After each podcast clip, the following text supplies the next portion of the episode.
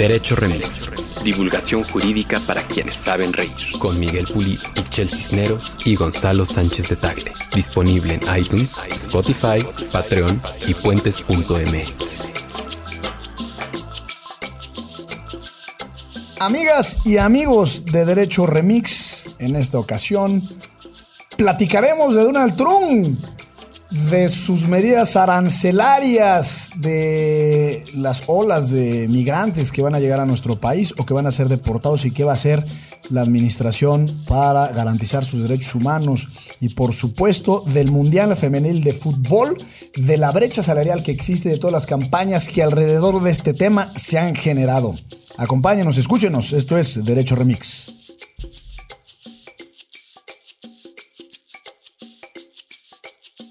Buenos días, buenas tardes, buenas noches, bonita madrugada o cualquiera que sea la circunstancia temporal en la que a mano alzada usted haya decidido, sí, a mano alzada usted haya decidido que se encuentra. ¿No les gustan las votaciones a mano alzada? Eh, sí, a mí también. A ver, votemos a mano alzada si nos gustan o no las votaciones a mano alzada. Creo que perdiste. Perdió Gonzalo. Se, apro- se aprueban las votaciones a mano alzada como mecanismo de definición en derecho remix. Pues así, o sea, no, no hay mucha certeza de lo que se vota a mano alzada. Depende en las asambleas. Si es por unanimidad, ¿no? Ah, lo que pasa es que tú le tienes mala fe a las consultas de nuestro señor presidente.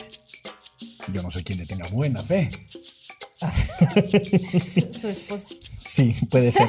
Pues muy bien, bienvenidos a este nuevo episodio de Derecho Remix. Ya saben, el programa de divulgación jurídica para personas que saben reír que grabamos aquí en Puentes. Y ya escucharon las voces de Gonzalo Sánchez de Tagle, Servidor y amigo presente. el abogado más laureado de diversos códigos postales, Exactamente. Eh, Chelsea. Hola. Los ojos más jurisconsultos, más agudos y más participativos en redes sociales de este programa. Ah, eso seguro. Tampoco es tan difícil. ¿Cuántas horas al día pasas en el Twitter? Pues no lo contabilizo. Más bien en el celular en general estoy pagada todo el tiempo. No. Entonces, Sí. Reviso. Ya hay una forma de contabilizar la- el tiempo que le dedicas a los celulares. Eh, Pero eso seguro y eso no lo voy a dejar de hacer. Desde ahí trabajo. Ok. Eh, o sea, por ejemplo, para mí me funciona más comprarme un celular chingón que una computadora chingona. Porque vengo en el camión escribiendo, este, revisando, ¿no? Leyendo, escuchando las noticias en la mañana. Todo en mi celular. Posteando fotitos en Instagram también, ¿por qué no? Pero también noticias en Facebook y Twitter. Refle- armando campañas y desmadres en Twitter. Reflexionando. Sí. Todo eso, todo eso desde un teléfono móvil. Y en la producción nos acompañan Russo y Carla Juárez Góngora, que están pegados a sus computadoras porque ese es su trabajo. Exacto. Criquita, criquita. No dijeron nada los muchachos, pero muy bien. Y su servidor Miguel Pulido, estamos aquí. Pues bueno, ¿qué? ¿Qué pues? Pues nada, aquí, ¿no? Nomás pasando el lunes. Arrancando la jornada, ¿no? Vamos a iniciar este programa con el fabuloso método de no mames que están haciendo eso. Es una metodología para la selección de, de temas de conversación a partir de noticias que causan Furor. profundo, profundo debate en la sociedad jurídica mexicana. En la sociedad jurídica existirá eso. Sí. Sí, seguro De- sí. Desasosiego, ¿no? Seguro sí, en el Instituto de Jurídicas de la UNAM, seguro existe. Sí.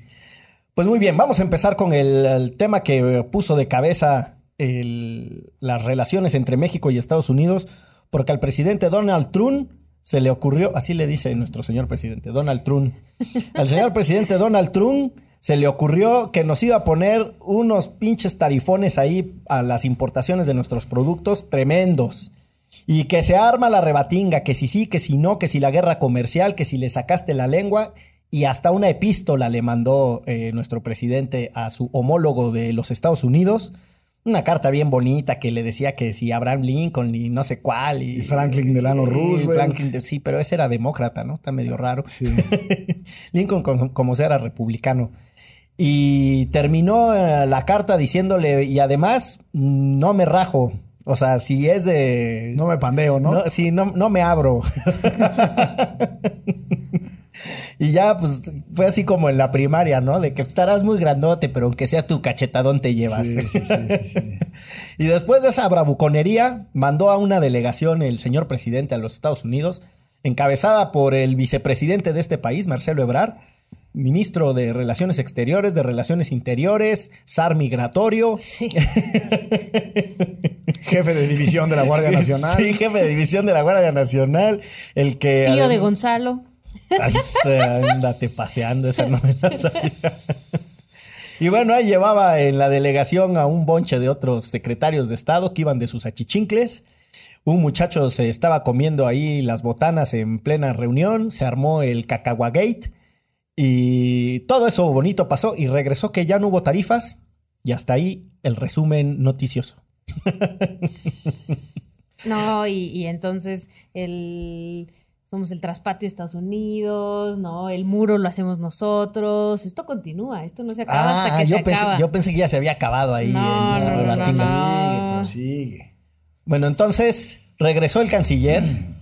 Regresó el canciller con bombo y platillo a anunciar que milagrosa y hercúleamente había logrado detener eh, los ánimos eh, impetuosos del señor Trump. Oye, espérate, espérate, Pero- paréntesis. Acuérdate de lo que ibas a decir.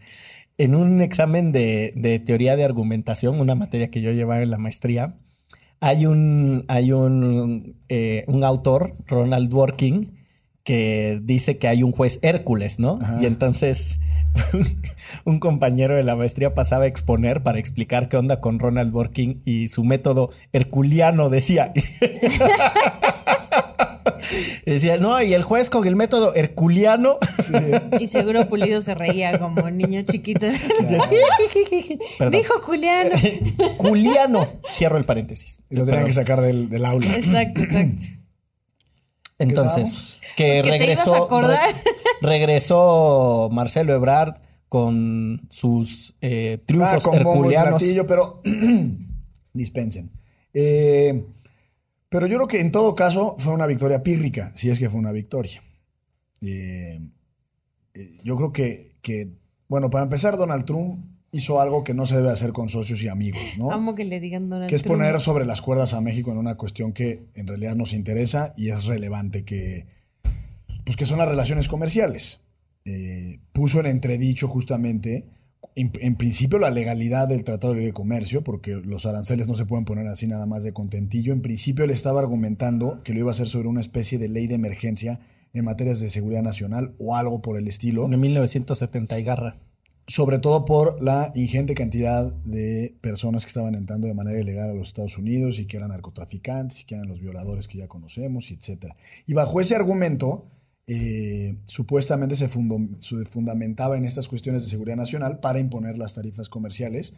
Y recordarán que en, en la amenaza que hizo era progresivo, 5 hasta llegar al 25. Sí. Eh, y entonces eso está mal en el sentido de que está mezclando peras con manzanas.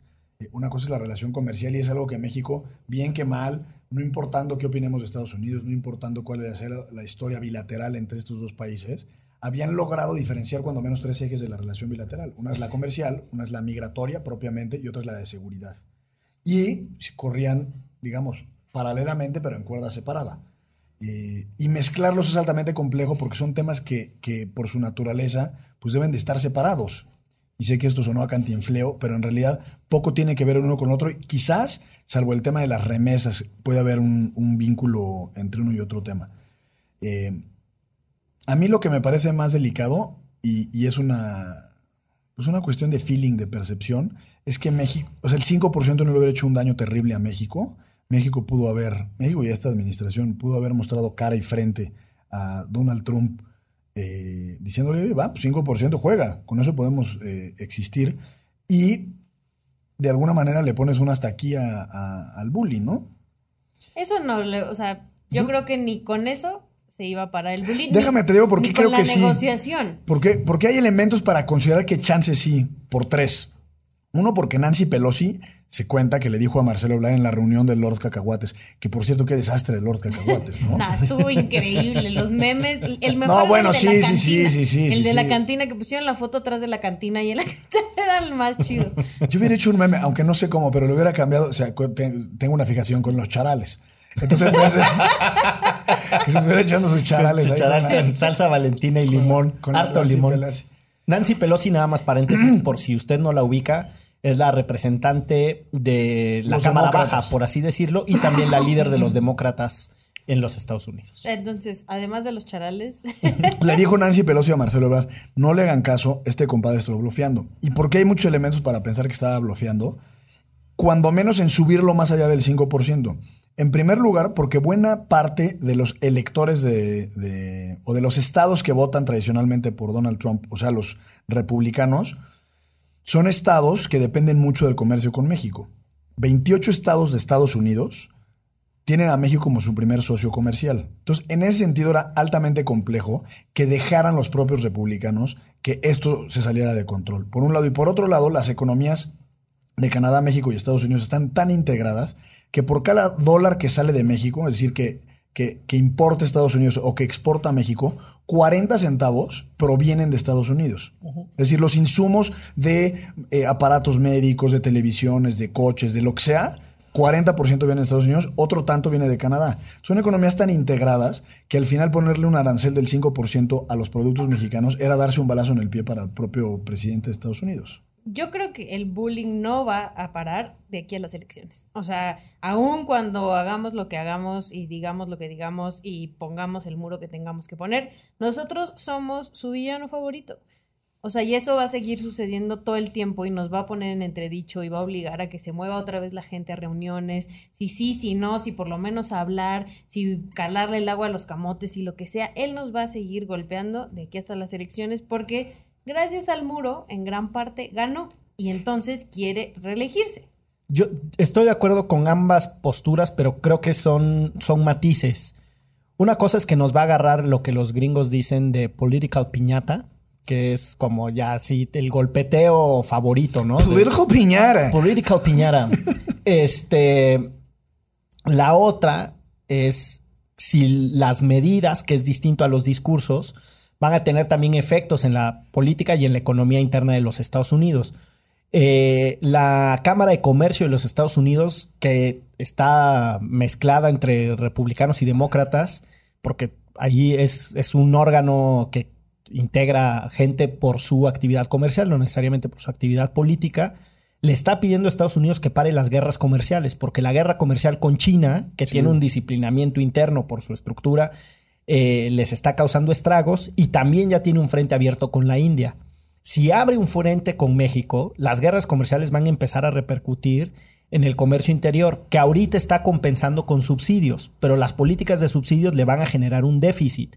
O sea, es decir, está teniendo implicaciones macroeconómicas y aunque tienen un, tienen un ritmo de crecimiento de la economía de Estados Unidos muy acelerado, es cortoplacista porque eso deriva del recorte de impuestos que hicieron. O sea, regresaron más dinero a la economía, el consumo interno se dispara inmediatamente, pero van a tener un déficit. Están sosteniendo el gasto público de Estados Unidos con un montón de deuda. Si, al, si a ¿Y eso deuda de quién? Pues de los chinos. No, bueno, Sí, están apalancados Sí, en buena medida con, la los chinos. Va, va a ser un, se les va a hacer un problema complejísimo en el mediano plazo. O sea, el- si, si Donald Trump repite, el segundo periodo va a estar tensísimo porque la economía se les va a ir al carajo, va a estar tremendo. Pero independientemente de eso, sí hubo implicaciones del acuerdo migratorio de nuestro canciller vicepresidente, todólogo, eh, jefe de la Guardia Nacional, primer comandante Marcelo Ebrard. Y oficial del registro civil. Además, Virrey. príncipe de los divorcios express, porque eh, sí está desplegando la Guardia Nacional en operaciones de prácticamente de casa de inmigrantes. Sí, de, Ya- de Border Patrol. de- sí, tal cual. Y eso, por si la gente no lo sabe, es perfectamente contrario a, nuestra constitución, porque las personas pueden circular en este país sin, sin necesidad de mostrar ningún documento ni ningún salvoconducto. Salvo en las entradas. Salvo en las entradas, dije circular. O sea, ya que estás en el país, tú tendrías libre circulación. Es decir, no hay ninguna ley que autorice a esos retenes. Exacto. Son, desde que han surgido, son Así, lo digo con todas sus letras, perfectamente inconstitucionales. Sin embargo, nos, los hemos normalizado, nos hemos acostumbrado a decir, bueno, estamos cumpliendo la regulación migratoria. No, señor, la constitución prohíbe que usted ande pidiéndole documentos a las personas. Y ya, perdón, hoy en la mañana ya dijo que las organizaciones hacen tan mal su trabajo en los albergues que entonces ahora el gobierno va a tener albergues para los migrantes. Entonces, este, yo no sé de dónde va a sacar tanto dinero porque el avión. Bueno, ya tiene algunos, algunos albergues. O sea, los albergues del DIF, por ejemplo, que están en Tapachula, son del. Pero no son, no son específicamente para migrantes, son para infantes. Los que, las que tiene, los que tenía el gobierno, más bien son las estaciones migratorias, que es realmente donde están viendo qué es lo que que cuando pasan cuál es su calidad como ciudadanos extranjeros, pero los albergues como tal los eh, administraban organizaciones y personas y muchas iglesias, que era donde les daban comida y techo a los migrantes. Y hoy en la mañana ya anunció que han hecho muy mal su trabajo estas organizaciones y estas personas, entonces que el gobierno le va a entrar al quite también a poner albergues este, para todos estos migrantes que están cruzando por nuestro país. Y ahí me gustaría nada más terminar con un comentario sobre la cuestión comercial, que es la siguiente. A México siempre decimos que somos el cuerno de la abundancia y que tenemos una posición geográfica privilegiada porque tenemos dos océanos o hasta tres porque el Caribe lo diferencian del Atlántico, etc.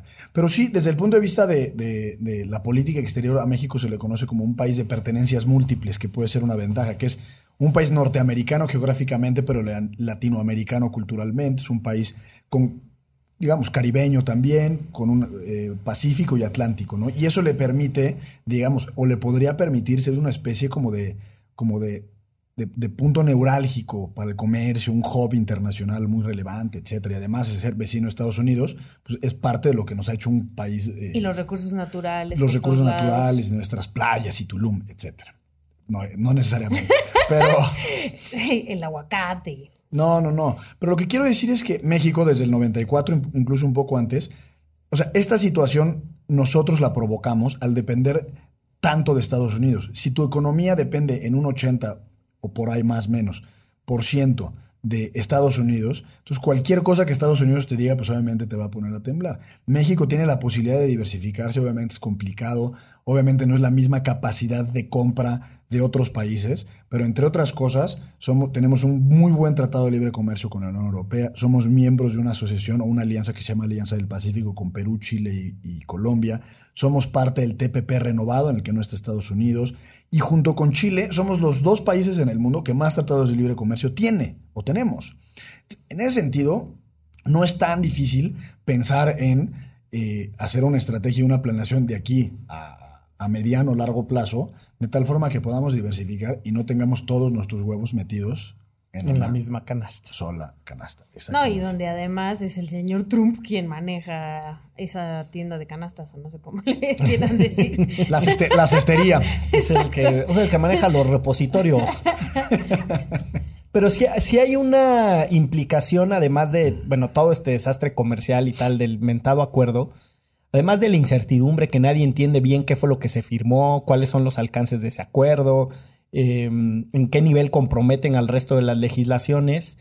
Eh, y lo digo por lo siguiente, porque el presidente Donald Trump ha salido a decir que el Congreso mexicano tendrá que aprobar la segunda parte de ese acuerdo a lo que se comprometió México, que está directamente eh, relacionado con que México se convierte en un tercer país seguro para los solicitantes de asilo a Estados Unidos. Y ahí hay una categoría que mucha gente eh, no, no, no, pesca, ¿no? ¿A qué diablo se refiere con, un tercer país seguro eh, la, la, discusión? Y básicamente, pues digo, a reserva de que Gonzalo tenga una una definición más detallada. Sí, expliquen eso porque en dónde, en dónde se quedan las personas en tanto un país resuelve su circunstancia de asilo. Sí, la, idea del tercer es súper es súper relevante la idea del tercer país seguro porque no significa de entrada para, o sea, no está dirigido ese concepto a todos los migrantes. Yo ahorita digo a qué me refiero. Y el tercer país seguro es en cuanto alguien solicita asilo, pero solo es asilo, estamos hablando del derecho internacional de los refugiados eh, ese solicitante de asilo se queda en, otra nación, en otro país, eh, en tanto se resuelve su procedimiento dentro del país al que solicitó ese asilo. Eh, y esto es muy importante, ¿por qué? porque lo que está sucediendo en, en el Triángulo Norte, que es Guatemala, Salvador y Honduras, es que México está recibiendo dos tipos de migrantes. El que se le denomina migrante económico, que por distintas circunstancias puede ser cambio climático, porque no llovió o se incendió o hubo mucho incendio forestal en esa temporada, tiene que salir de su lugar porque necesita dinero para sobrevivir. Y el otro es el migrante humanitario, que en realidad es un refugiado, eh, que, que, llega al país y solicita asilo. Usualmente lo que hacían esto, los dos tipos de migrantes, y obviamente es casi imposible diferenciarlos, eh, es cruzar México y llegar a Estados Unidos a solicitar asilo. Eh, hay mucha confusión también entre la palabra refugiado y asilado. Eh, pero en términos generales, al migrante, digamos, al migrante económico, se le da un trato muy diferente al que se le debería dar en principio al refugiado solicitante de asilo. Eh, y esa es parte de la premisa del tercer país seguro y esa es parte de la complejidad en la que nosotros nos encontramos como país ahora. Porque no es lo mismo el tratamiento que le das al migrante económico, al cual fácilmente podrías deportar, digo desde el punto de vista legal, y al solicitante de asilo tiene un principio de derecho internacional que se llama derecho a no, ser devuelto a tu país de, origen. Entonces aquí vamos a recibir a lo mejor 50 mil personas en la frontera norte, más los que detengamos en la frontera sur, más los que ya están en tránsito o, están en México como ya viviendo como migrantes. Y entonces tienes que empezar a hacer estrategias para darle trato humanitario a algunos y a otros trato de migrante, digamos, normal.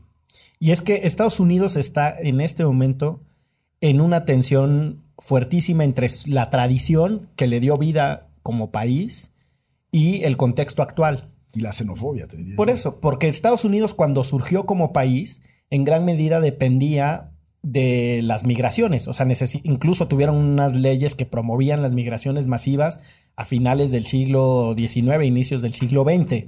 Eh, y la gran mayoría de las personas que llegaban a Estados Unidos venían huyendo de gobiernos autoritarios Incluso en, las épocas de la persecución religiosa, por ejemplo, en, la Escandinavia, pues ahí es cuando se pobló el norte de Estados Unidos, cuando se llenó de suecos y de noruegos que venían huyendo precisamente de, la persecución eh, religiosa de esa región del mundo.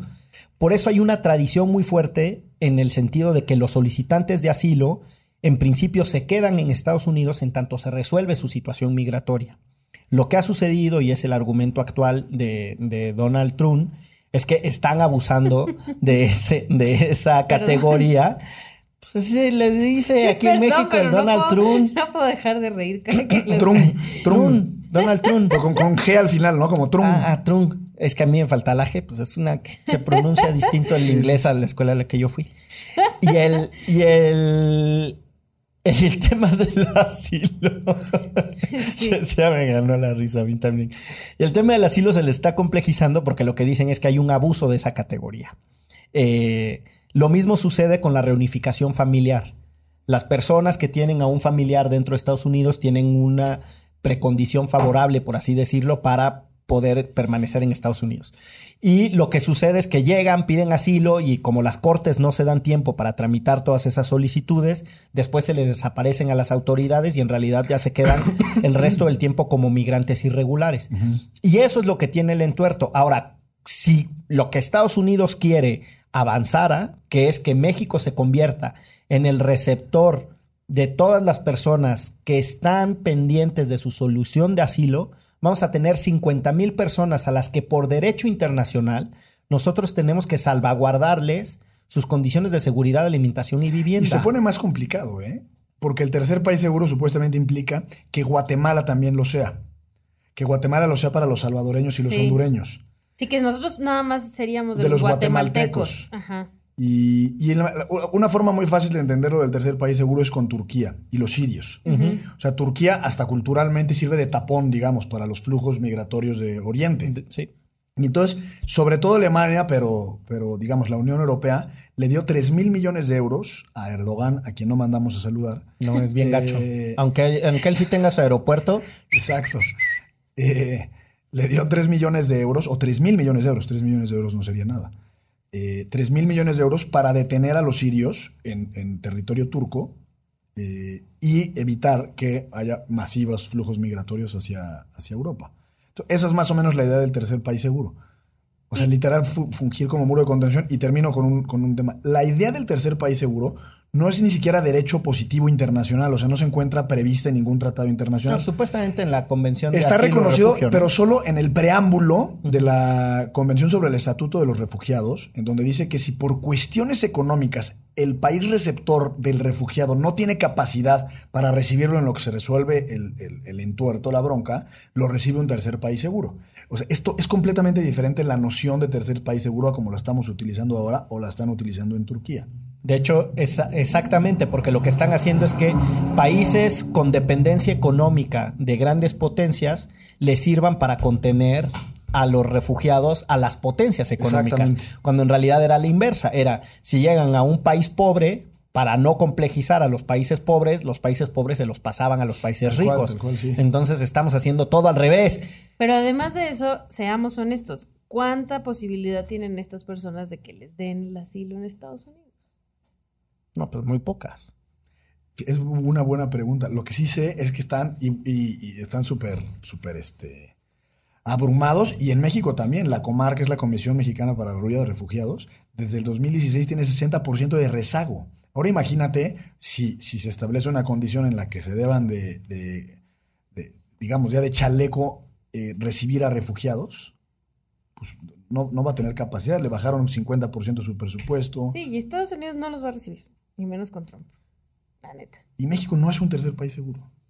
literal, en la literalidad de la palabra. Sí, ¿no? Canadá tiene un acuerdo desde inicios del año, de los años 2000 con Estados Unidos para ser tercer país seguro para las personas que llegaban por avión fresoidemente, ¿no? Y que entonces ya ahí, que era otra de las formas que, que se estuvo utilizando el, eh, el asilo. El asilo. Hay, hay un principio eh, en la legislación estadounidense que una vez que las personas pisan suelo de Estados Unidos, ya no son devueltos. Pero solo a los, cubanos. A los cubanos. Eh, ya no está lo de los cubanos, ¿no? Sí, sigue estando esta. ¿Te acuerdas lo de las pateras y lo de las lanchas? Que, que existía, es que se me fue el, se me fue el término. Pies, pies, secos, pies mojados. Cuando era pie seco, es decir, que ya llegó a la Florida, ya o sea, como que ya la libraste. Si te agarran todavía en la, en la, en la olita. ¿Pero eso no lo quitó Obama? No. ¿No? No, lo que Obama hizo fue que restableció, las, relaciones. Ok. No, pero. Eh, o sea, todavía se puede quedar la mitad del equipo de fútbol que está jugando ahorita en Estados Unidos. Sí, en principio sí. Ok. La diferencia está en que ellos, eh, ellos tenían el avance en el trámite migratorio y la regularización en los Estados Unidos. Los solicitantes de asilo lo que tienen por las leyes de Estados Unidos es el derecho a que un juez conozca su caso, que no es lo mismo. Que también ya dicen que hay un montón de abogados acá sacándole dinero a los migrantes, cuando realmente no van a lograr asilarlos. me gustaría hacer un, quizás un último comentario sobre este tema, que es el solicitante de asilo en realidad es una persona que sale de, de su lugar de origen por condiciones de transgresión a sus derechos fundamentales. Cuando solicita asilo, digamos que lo que platicamos la vez pasada, hay una especie como de suspensión en lo que se, resuelve su circunstancia. Y esa suspensión, no, y esa Estoy haciendo ruido de suspensión mientras hablas. Ah. sí, no, tiene nada que ver. es como de suspenso. Ah, sí, sí, sí, Bueno, pero esa suspensión implica no solo la no devolución, implica dos cosas. Una, que no lo puedes, fíjate de la complejidad, que no lo puedes detener, o sea, no puedes estar en una estación migratoria, o sea, hay un principio de libre circulación, pero además el Estado está obligado a proveerle servicios sociales básicos, educación, salud, vivienda, etcétera. Y ahí es donde se quedan y se pelan. No, y entonces una mala gestión pues puede, puede eventualmente convertirse en una especie como de campo de concentración. Mm, México ya ha tenido campos de, de refugiados muy grandes en el contexto de las guerras centroamericanas. Eh, y ahí eran, eran gestionados por, las, por la Comar. Los campos de refugiados en África, porque el derecho internacional, insisto, te dice que les tienes que dar salud, habitación y eh, trabajo. Trabajo, vivienda, todo. Vivienda, que es muy difícil de hacerlo. Entonces crean estos grandes campos en donde la gente está encerrada y vive, en tiendas de, y vive en tiendas de campaña. Mm. Eh, ¿Qué va a hacer México si termina siendo un tercer país seguro de los migrantes de Estados Unidos que además todos alegan tener otra nacionalidad, es súper complicado en lo que demuestras cuál es la que en realidad tienen. No, es- de verdad que es un, un desastre. La Magdalena Tre- Michuca se va a convertir en un... Bueno, ya nos pasó todo el Foro Sol. Ahí va a ser nuestro campo. El otro día fue a ver al Buki ahí. A quien le mandamos un enorme y caluroso, afectuoso y fraterno abrazo. De acuerdo. Porque cada vez, cada vez se parece más a Cristo. Sí, no, pues, además en, en su control de masas también. Sí, sí, sí, sí, sí. Pues muy bien. Pues con eso nos vamos al siguiente tema, señoras y señores. Un tema muy bonito. Eh, ¿Por qué? Ay, ¿saben qué nos fue muy bien con los hashtags la vez pasada? ¿Sí? Sí. Perdonen la, la pequeña pausa aquí. Ustedes que están escuchando Derecho Remix, en este preciso momento lo queremos hacer. Sí. Persona de la tercera edad. Adulto mayor. Sí. Señora, señor. Adolescente joven, joven Brioso. Eso de brioso nada más lo entendieron ustedes dos. Lleno, No, pues la adolescencia se Adole- mezcla como por. Adolescente. Uno anda brioso, ¿no? Adolescente en la edad de la punzada. Exacto. Infante, niño, bebé, nonato, feto ingeniero. Gameto. Hashtag Derecho Remix. Llegamos a 15, 15 usuarios que nos saludaron y que nos mandaron este, bonitos Yo pensé comentarios. que 15 mil o algo así, licenciado. Chingados, ¿te parecieron un poquito? Fueron como 150. Yo interactué con muchos, o cuando menos eso me pareció. Eso sentiste que eran un montón. Vamos a ver a cuántos llegamos. ¿Será que llegamos a los 30? Necesitamos que Chelagüera se comprometa, pero está ahí echando novio en el WhatsApp. Justo, justo, justo acabo de poner la foto en Twitter de nosotros, fíjate. Entonces, si alguien está comprometida con las redes sociales, soy yo. Uh, por eso Fíjate. necesitamos que Chelagüera se comprometa Mira, más. justo, justo, justo. Nos acaban de decir, bonito inicio de semana para todos. ¿Eh? ¿Quién fue? Para mandarle saludos. Ah, no, es un amigo mío. No. Se lo mandó por, por ICQ. sí, me lo mandó por ICQ. Se lo mandó por Messenger de, de MSN. Pues muy bien. El siguiente tema. No, pero sí, se llama Poncho. Sí es amigo mío, pero sí nos escucha siempre. Entonces mandémosle un saludo a Poncho hasta Tijuana, este, quien nos está mandando saludos en este momento en Twitter. En este momento a Poncho le mandamos un saludo. Ah, ya viste Eric Estrada, dice, qué matados y tempraneros. Así Hola, somos Eric en- Estrada. Hola, Eric Estrada, vecino de cabina. Muy bien. Pues con la casualidad de que está el Mundial de Fútbol Femenil en la France.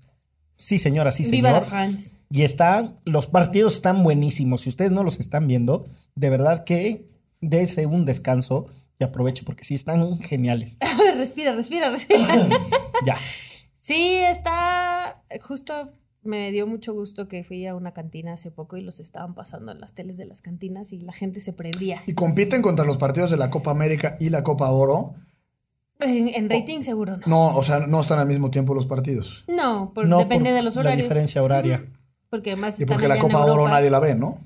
Pues fíjate que yo sí me eché el de México contra Cuba. Este, se siente bonito poder festejar goles. por Estuvo primera vibrante, vez en ¿no? la Vibrante el partido.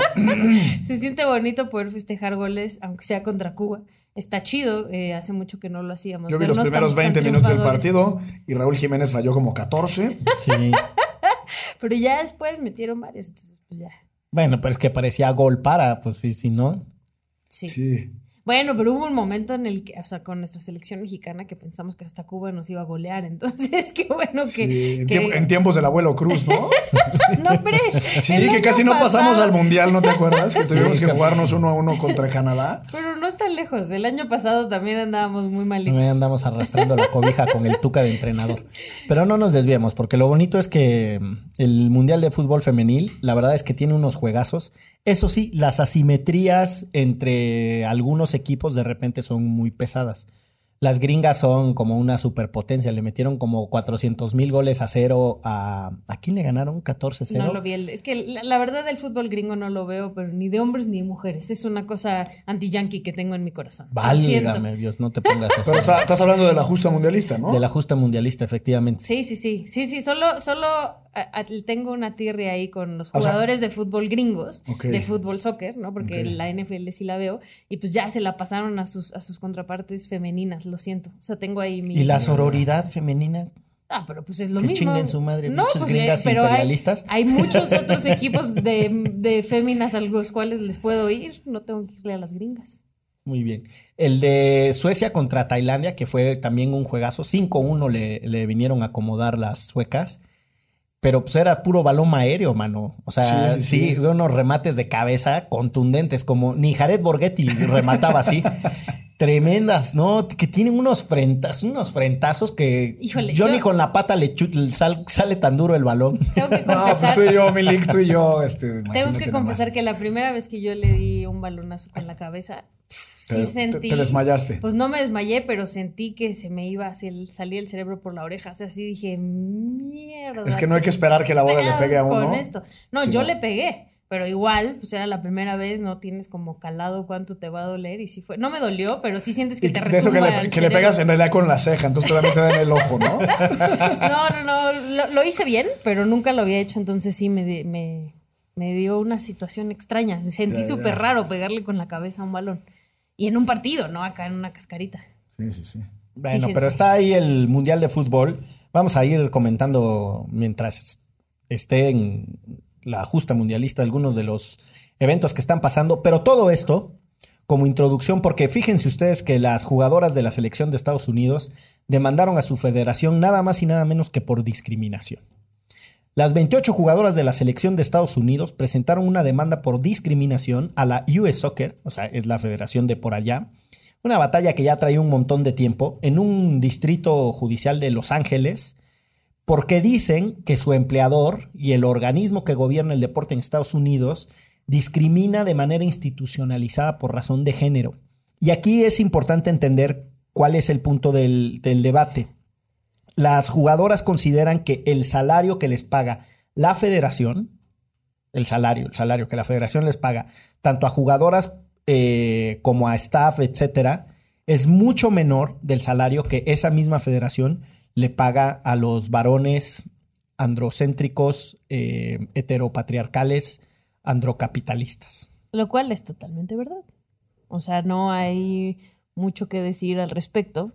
Este, platicábamos antes de entrar al aire el caso de esta jugadora noruega, que fue el balón de oro del año pasado, que no sé, me tienes que ayudar con el apellido, es Ada.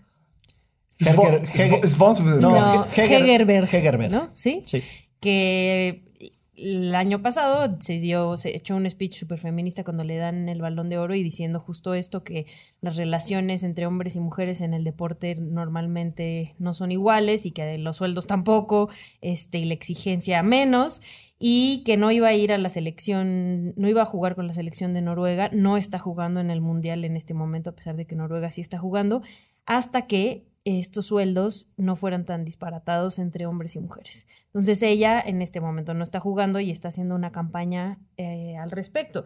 Porque eso pasa en todos lados. Aquí en México ya lo habíamos escuchado también, como las chicas que, que juegan en la liga femenil eh, ganan muchísimo menos que los jugadores eh, normalmente en este país, que además ganan un dineral. Pero si se les pone, como se les suele poner así el ejemplo de no, pero pues quién las ven y llenan estadios, me encantaría que hubieran visto la final Tigres Monterrey femenil, que estaba el estadio llenísimo, que se habían agotado los boletos semanas antes, eh, porque las chicas lo están haciendo muy bien en la Liga Femenil Mexicana. Y todos los eh, juegos que yo he visto del Mundial Femenil eh, han estado llenos los estadios. El, vi, digo, tampoco he visto tres, pero me parece que son unos partidazos. El de Estados Unidos contra Chile, que fue 3-1, el estadio estaba a retumbar. Y el de, también vi el de Holanda-Camerún, juegazazazo, el estadio plenamente anaranjado, pero plenamente anaranjado, lleno de personas de aquel hermoso país, que Holanda, por cierto, no es el nombre del país. El nombre correcto del país es los Países Los Bajos. Países Bajos. Y en inglés es diferente, es Netherlands, sí es Netherlands. correcto. El, Sí. el- Eh, eh. Saludos a los amigos holandeses. Saludos a los amigos holandeses. Qué bonito país Saludos tienen. para arriba, porque todos esos miden como 400 metros este, Eh, de estatura. entiendo que hay una cuestión estructural. Ahí vas a hacer la de pedo. Sí, porque. Y la vez pasada que hablamos de esto hace un año, un par de personas me atacaron en redes sociales. No me atacaron, me cuestionaron. No le hace. Eh, hay una cuestión estructural que es falta de patrocinios, entonces genera menos, menos digamos, menos actividades de comercio en torno al, al- al- al- evento deportivo. y por lo tanto quizás menos, eh, se llenan menos los estadios, etcétera. Y ese puede ser un argumento de por qué no se les paga tanto a las, a las chicas como a los chicos, ¿no? Entiendo que eso no es culpa del, deporte en sí mismo, sino de, pues, de, la federación propiamente podría ser. No, falta de incentivos, falta de todo eso y está bien. Va mucho más allá. Es lo que yo no sé culpa de una estructura. Eso fue lo que traté de decir, falta de culpa de una estructura. Lo que yo no sé es si el deporte per se, es que la vez pasada fue de fútbol, pero si, si, o sea, ¿quién tiene el récord de, de rapidez en 100 metros planos? Usain Bolt. Bueno, ¿Y por qué no pueden competir chicas contra chicos? Porque sí hay una diferencia importante en ese deporte en particular, en atletismo, ¿no? O sea, brinca más lejos un hombre que una mujer y lo, supongo que los récords ahí estarán para demostrarlo. O brinca más alto, ¿no? ¿Y qué tiene eso que ver? No, lo que pasa no es pongas biologista. No, no, no, no, no. Es que, es que creo que el, excluir el tema biológico de, sin decir, oye, es que no podemos hablar de biología, me parece que, es, que, no es correcto. O sea, creo que el espectáculo, como jugar eh, fútbol americano, pues no hay hay una liga de fútbol americano en Estados Unidos, supongo que sí pero no es tan espectacular como la de los hombres. Ah, tan, tan la quisieron hacer espectacular que las mujeres van en lencería. Sí, pero, pero no, o sea, no me refiero a eso. O, o, de hockey o de cualquier otro deporte. En realidad, y es pregunta, o sea, no es más, eh, digamos, pues, más espectacular, no se me ocurre ninguna otra palabra.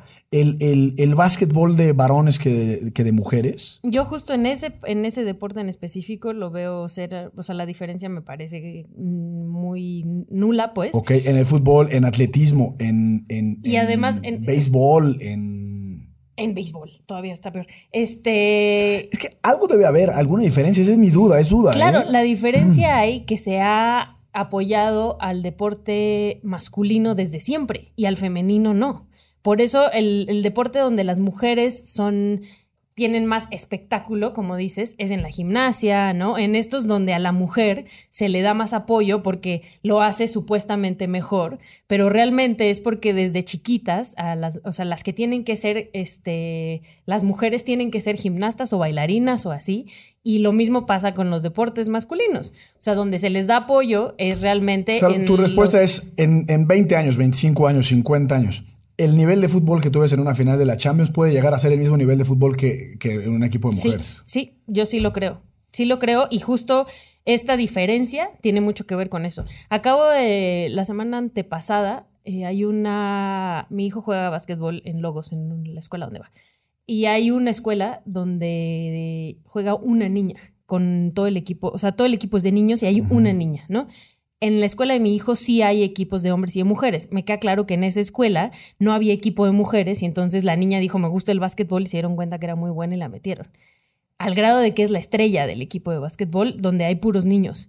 Pero ahí yo creo que tiene mucho más que ver con que a la niña le gusta y los papás la han este, empujado todo el tiempo, tanto que orillaron a la escuela a que la metiera al equipo de hombres pero eso no quiere decir que así sea regularmente. O sea, regularmente las mujeres tienen que pelear contra esto de yo soy eh, igual que tú, ni siquiera a lo mejor más buena. O sea, nada más déjame competir. el fin de semana eh, hubo, bueno, sí, a finales de la semana pasada, había una discusión por un concurso de skate que lanzó Vans, eh, donde a los hombres se les pagaba entre 300 y 30 mil pesos a los primeros tres lugares y a las mujeres se les pagaba entre 12 y 3 mil pesos, ¿no? O sea, el 10% de lo que le pagaban a uno les pagaban al otro. La gente me empezó a contestar a mí como que, pues por supuesto, porque las mujeres, este, son en este país, el nivel de las mujeres skates es súper bajo, este, se ve que no has visto ninguna competencia de skates hombres, eh, si son iguales, entonces que compitan los hombres contra las mujeres, pero ¿cómo van a competir los hombres contra las mujeres en la misma categoría si justo a las mujeres no se les ha dado el mismo entrenamiento? Tanto llegaba este premio que cuando describían lo que se iba a ganar cada uno, en el caso de los hombres decían que iba a haber apoyo para continuar con su entrenamiento y en el caso de las mujeres decían una cláusula no se dará apoyo en la continuidad de su entrenamiento, ¿no? Y es eso. Y ya después resultó que decían que el de hombres era una competencia y el de mujeres era solo una exhibición.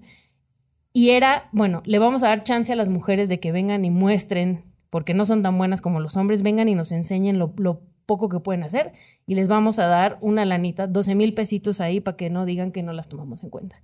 Después de que se hizo un lío en redes sociales y la gente así de voy a dejar de comprar vans y se pasaron de lanzas y no sé qué, y mucha gente también diciendo esto, que las mujeres no merecen estos espacios, que la igualdad, etcétera, eh, Vans se echa un pasito para atrás y dice, tienes razón, porque además, sacan una carta diciendo que tienen razón, que van a igualar los premios, que además van a empezar a impulsar más el deporte, este deporte en las mujeres, porque además tienen una línea de tenis de mujeres, que además son más caros que los tenis de hombres, donde eh, están utilizando al mercado femenino cuando les conviene, pero cuando no les conviene, como en una exhibición, pues te pago menos.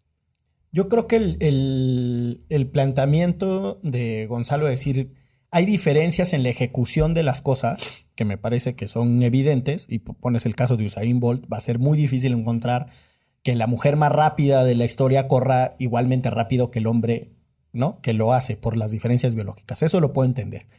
Lo que no estoy de acuerdo es que si bien eso puede ser posible, o sea, esa diferencia, eh, esa sea la justificación para tener las diferencias salariales y los tratos excluyentes a un deporte que en realidad está creciendo exponencialmente. El fútbol femenil está creciendo comercial, eh, en capacidad de ejecución y, ahí no hay una explicación de, de, las diferencias salariales. Punto número uno. Punto número dos. Una federación de fútbol, que es el caso de las jugadoras gringas a quien están demandando, su mandato es precisamente promover el deporte y generar las condiciones de igualdad para, la, para, la, para el ejercicio de ese deporte. Si la federación tiene ese trato tan asimétrico, entonces, ¿quién más va a poder hacer esas correcciones? O sea, lo que necesitamos de las autoridades es que hagan las correcciones en, pro de la justicia. Las, las, acciones afirmativas, por así decirlo, como lo dice Ixchel, son que si las niñas en este momento no tienen el mismo nivel de desarrollo con la patineta que los varones, pues que haya una promoción y que haya una inversión para corregir esas desigualdades que son injustificables.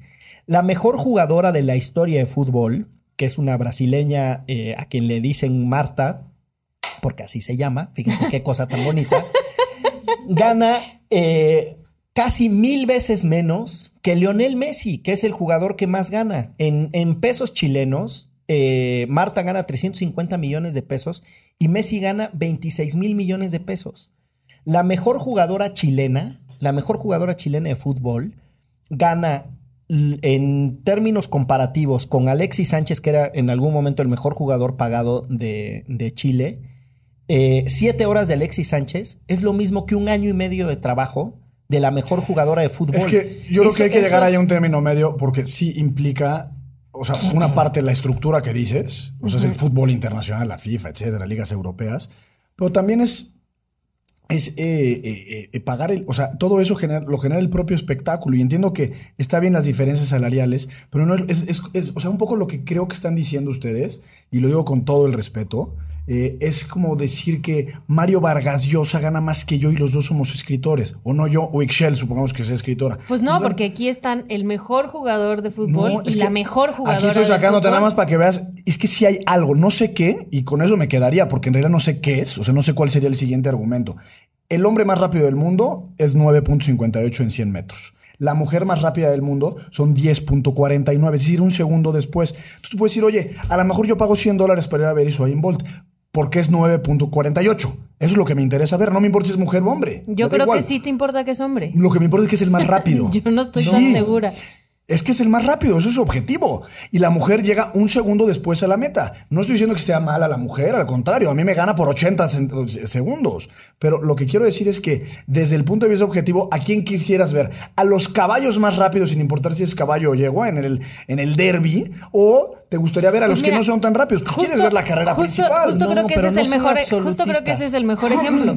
A los caballos y a las yeguas los entrenaron igual desde el principio. Y por eso pueden correr, pues porque, y por eso pueden correr a la par. Aquí a, las a las De hecho, es mal argumento para ti porque biológicamente en ocasiones las yeguas son hasta más fuertes, saltan mejor, son más resistentes para ciertas cosas. Pero no es mal argumento para mí, o sea, al, contrario, ahí los están entrenando a la par desde el principio y pueden competir a la par. Aquí no pueden competir a la par porque cuando tú empiezas a jugar fútbol y eres niña, en principio te, te hacen a un lado, en las escuelas no hay espacios para jugar. Hay una cosa que no podemos discutir. Todos los mamíferos, y no todos, pero algunos mamíferos presentan una cosa que se llama dimorfismo sexual por ejemplo, lo puedes ver en, en, los gorilas. El macho es gigante y la hembra es bastante pequeña en comparación con el macho.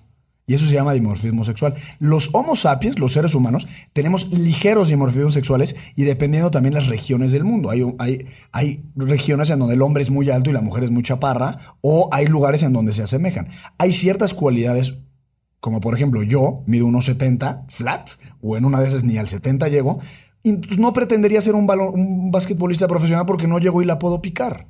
Sin duda. O sea, mis condiciones físicas son poco competitivas para el básquetbol. Quizás para, para otro deporte el ser chaparrito me viene bien. Pero yo sí creo que hay mujeres que pueden competir en el básquetbol. Claro, pero en general, o sea, si estás hablando de grupos, pero es como decir, oye, a las ¿qué es mejor? Mujeres? ¿Qué es mejor? ¿La liga de los niños de fútbol de 13 años o la de 17? Pues tienen más masa muscular, se han desarrollado más, han tenido más tiempo para ejercitarse. Yo creo que hay ciertos deportes, y entiendo perfecto la frustración y entiendo perfecto muchos de los argumentos, pero sí, sí siento que hay cosas en los que llega, oye, pues, es mejor espectáculo el otro, ¿por qué? Porque en general corren más rápido, brincan más lejos, este, suben más lo que sea. Pero, a ver, cosas muy sencillas. Uno, no son 1200 veces mejor. Bueno, pero las, las pagas salariales son 1200 veces más. Y por eso empecé con la estructura. Las, segundo, no sabemos si el argumento es estrictamente comercial.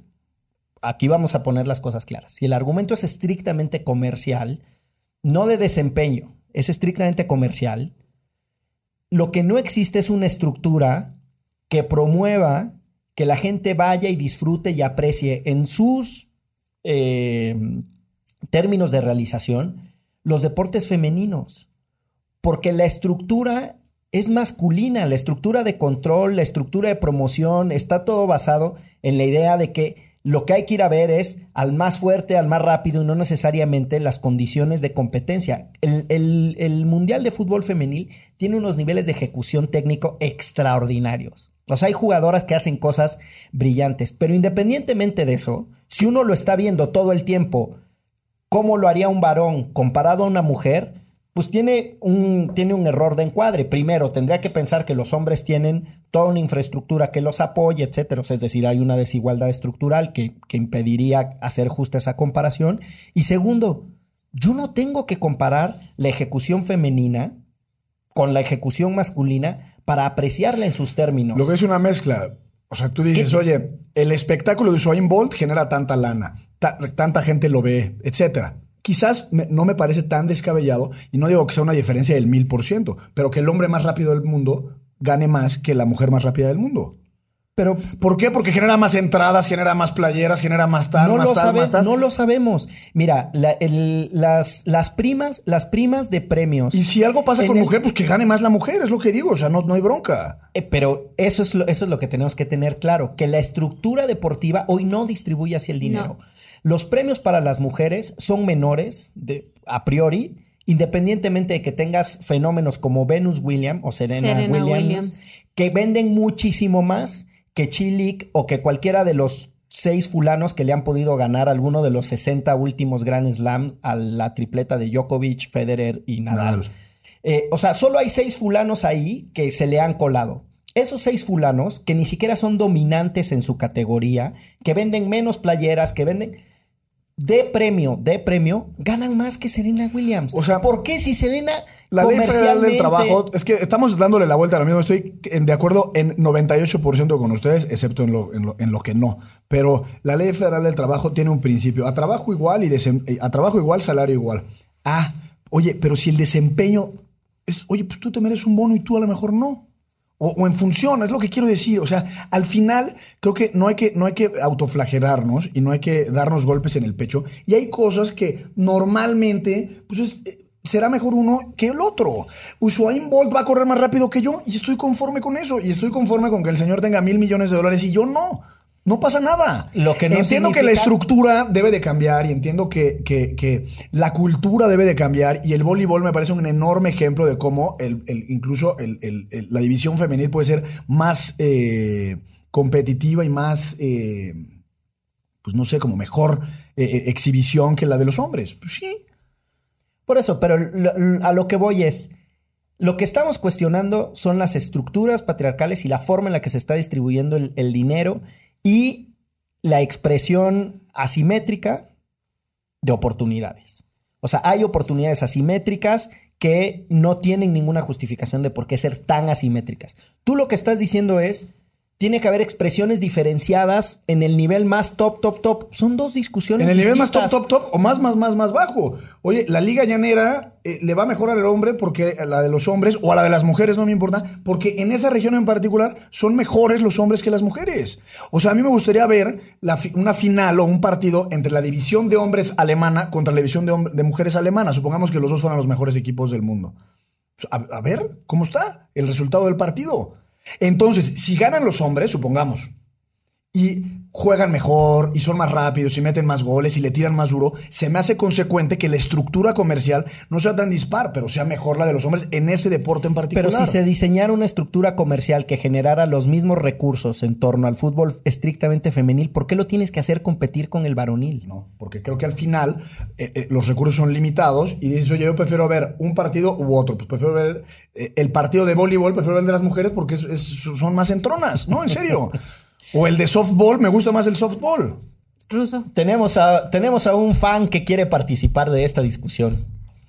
Yo estoy de acuerdo con Gonzalo. Debería de tener mil, mil millones de dólares igual que Vargas Llosa o Zayn Bowles. nada más por participar en Derecho Remix. Pero él Sinceramente, esa, esa era mi aportación. Yo creo que la pregunta que hace Gonzalo me parece válida, pero es... Eh, golpea estructuras de todos nosotros porque la pregunta nos, reta a pensar si una mujer y un hombre deben competir siempre en un deporte. Yo te contestaría si los reclamos justos de las mujeres en este momento en el Mundial de Fútbol Femenil o en la industria del fútbol prosperan. En 20 años podremos contestar cuando hombres y mujeres tengan a los mismos preparadores físicos, las mismas instalaciones y la misma, el mismo reconocimiento temprano a una habilidad. En este momento es Usain Bolt porque se reconoció a temprana edad su talento, se le apoyó por todos lados y probablemente con una mujer no ha habido esa oportunidad. En otro momento de la historia una mujer ha sido la más rápida, no lo sé. Creo que su discusión ha terminado en cuánto ganan y el desempeño, pero están olvidando aquí criticar a uno de los villanos más grandes en la historia del deporte, que es la FIFA. La industria del deporte, la industria del mundial, del fútbol, eh, es horrible, es terrible. Y eso no solamente para las mujeres. ¿Quiénes son los que debutan en los equipos de fútbol? ¿Son los mejores jugadores de cada país o los que logran acomodarse a la estructura patriarcal, nociva, tóxica? Nunca son los mejores jugadores del mundo, siempre son los que logran cumplir con una serie de requisitos muy desagradables o pues de un camino que no le deseas a nadie cuyo aspiración sea ejercer un partido. En el Oscar nunca he entendido yo, por ejemplo, en los premios, por qué se compite mejor actor y mejor actriz. Pues, pues, es, la misma capacidad. La razón de tenerla dividida apela a que unas deben de vender cosméticos y otros deben de vender relojes. Esas las industrias las que tenemos que criticar. Si el argumento regresa a hombres y mujeres, siendo que es algo que en este momento no podemos discutir porque no tenemos ejemplos de que hayan estado bajo las mismas circunstancias, con los mismos entrenadores, y entonces podremos saber, para gusto de nosotros dos, porque estoy contigo, quién corre más rápido, una mujer Usain Bolt o un Usain Bolt preparados en el mismo momento. Pero como todas las batallas que yo veo en, en el feminismo, en la lucha de igualdad de género, en realidad las apoyo no porque les dé todos los argumentos a favor, sino porque a quien están golpeando es al mismo eh, villano, a la persona que tiene el yugo sobre todos los demás. Es, decir, si vas contra él, significa que vas contra el que está afectando a todos. Porque a nosotros nos hubiera gustado ver a los mejores deportistas, los mejores futbolistas aventarse un mundial, pero nunca va a ser así. Sin quitarle mérito a Cristiano o a, Messi o a Jada, ellos no, probablemente no son los mejores jugadores. Son los que cumplieron con los requisitos de una industria a la que no le importa el deporte, solamente el lavado de dinero y construir estadios. De acuerdo. De acuerdo. Pues muy bien, se nos acabó el tiempo. Este tema, la verdad es que es muy bonito. Yo creo que hay una diferencia de enfoques. No es lo mismo decir igualdad salarial que corregir las asimetrías injustificadas. Yo no entiendo por qué para corregir las asimetrías injustificadas tenemos que hablar de las razones por las que puede haber diferencias entre, entre los tops. Es como si yo dijera, que queremos discutir eh, la, la, explotación de personas en las minas y alguien me dijera, pero ¿qué tiene de malo que si alguien es muy bueno vendiendo gane más dinero? No, yo lo que quiero discutir es por qué hay explotación. Yo lo que discutí es que quizás hay razones justificadas y se utiliza al mejor a Usain Bolt simplemente como un ejemplo de, como de grupo. Pero lo que estamos discutiendo es, es mi punto, Pero igual tenemos el ejemplo de Serena Williams, que es la mejor y no le pagan lo mismo que a un hombre por ser mujer y vende más son buenos ejemplos. O sea, lo que digo es que, y entiendo que es anticlimático, y entiendo que voy cuesta arriba, pero pues, no, no por eso significa que. No, no, no. es su punto de vista. exactamente. Es su punto de vista. Creo que, pero más que punto de vista, es irrelevante a mi punto de vista. Son temas que hay que poner sobre la mesa, porque no todo está dicho.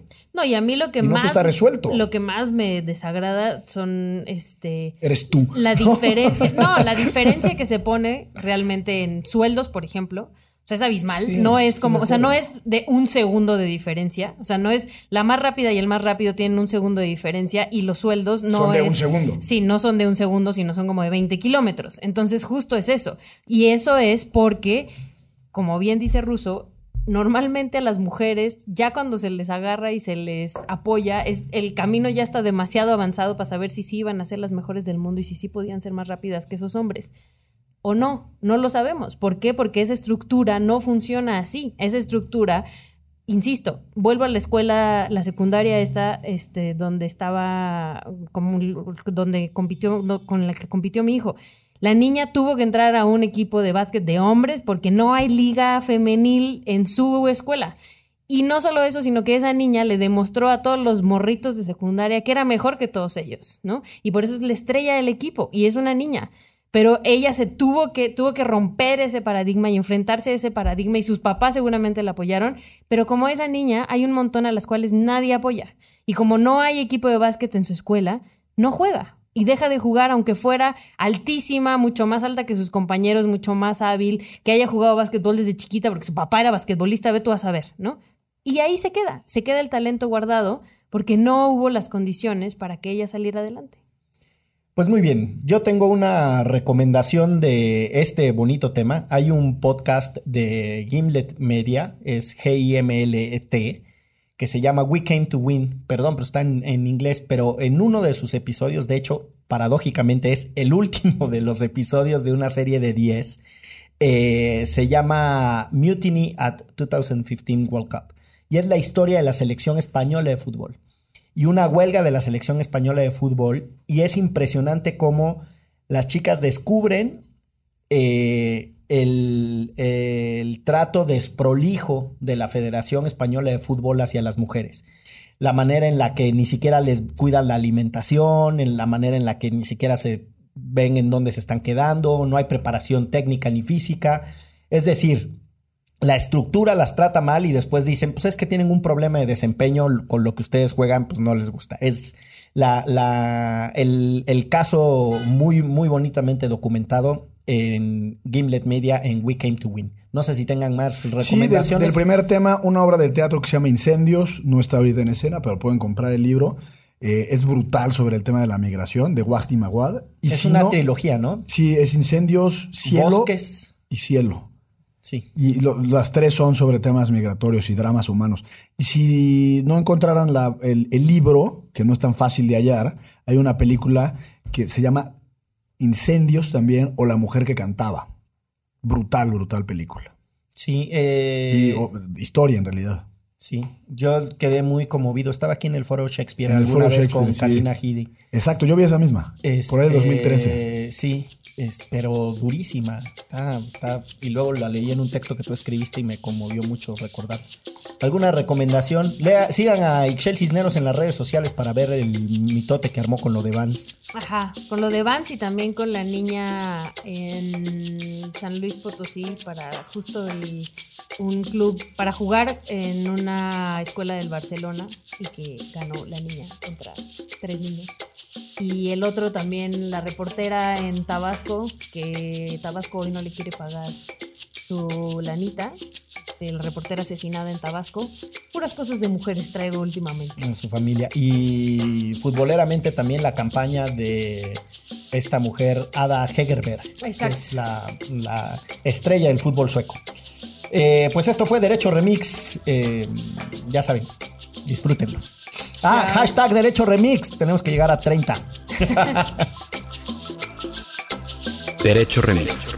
Divulgación jurídica para quienes saben reír. Con Miguel Puli, Ixchel Cisneros y Gonzalo Sánchez de Tagle. Disponible en iTunes, Spotify, Patreon y puentes.mx.